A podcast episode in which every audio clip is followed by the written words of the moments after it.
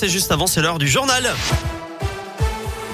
L'actu en Auvergne, c'est avec Colin Cotte. Salut Colin. Salut Eric, salut à tous. À la une aujourd'hui, l'inquiétude autour du variant Omicron du Covid, plus encore que le variant Delta qualifié d'inquiétant par l'Organisation mondiale de la santé. En France, une petite dizaine de cas suspects a pour l'instant été détectés selon le ministère de la Santé, mais plusieurs pays ont décidé récemment de fermer leurs frontières aux étrangers jusqu'à nouvel ordre. Dans ce contexte, les mois seront-ils toujours les bons élèves de la vaccination? Vous le savez depuis samedi, tous les adultes peuvent recevoir une dose de rappel cinq mois après leur dernière injection. Dans le Puy-de-Dôme, il y a 11 centres de vaccination. Euh, jusqu'à présent, la campagne de rappel a bien fonctionné puisque 65% de la population éligible est vaccinée. Il va désormais falloir monter à nouveau en puissance et convaincre encore et toujours les récalcitrants.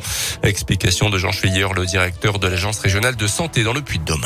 Le choix qui a été fait, c'est de maintenir ces centres. Il y avait une demande qui s'était établie au plus bas à environ 3000, qui est montée ces, dernières semaines à 7000, et on va pouvoir euh, multiplier par 4 et monter à 28 000. Autant sur les 12-17 ans, on est au-dessus des chiffres nationaux. Sur la troisième dose, on est au-dessus des chiffres aussi. Et sur les plus de 80 ans, on est un tout petit peu en dessous. Et comme c'est un public très concerné, on va mettre à profit la relance du dispositif pour vraiment repartir sur l'allée vers les personnes qui n'ont pas été vaccinées. Si on pensait que c'était derrière nous et qu'il n'y avait plus besoin, on voit bien qu'il faut se faire vacciner.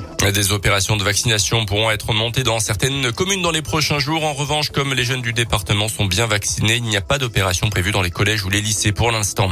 Dans l'actu également, ce lundi, la fin de la galère et le retour à la normale sur la 89 entre le Puy-de-Dôme et la Loire, fermée depuis hier soir entre le péage des Martres d'Artière aux portes de Clermont et le nœud nervieux côté Loire.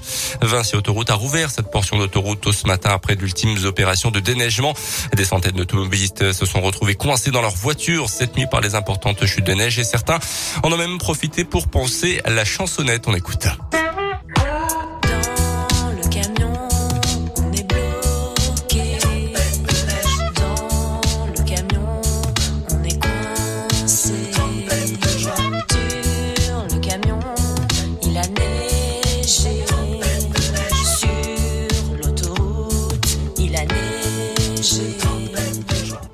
Ils n'ont pas perdu le sens de l'humour pendant cette galère, cette nuit et ces dernières heures sur la 89 entre le Puy-de-Dôme et la Loire. On vous a mis le lien sur notre site internet radioscoop.com.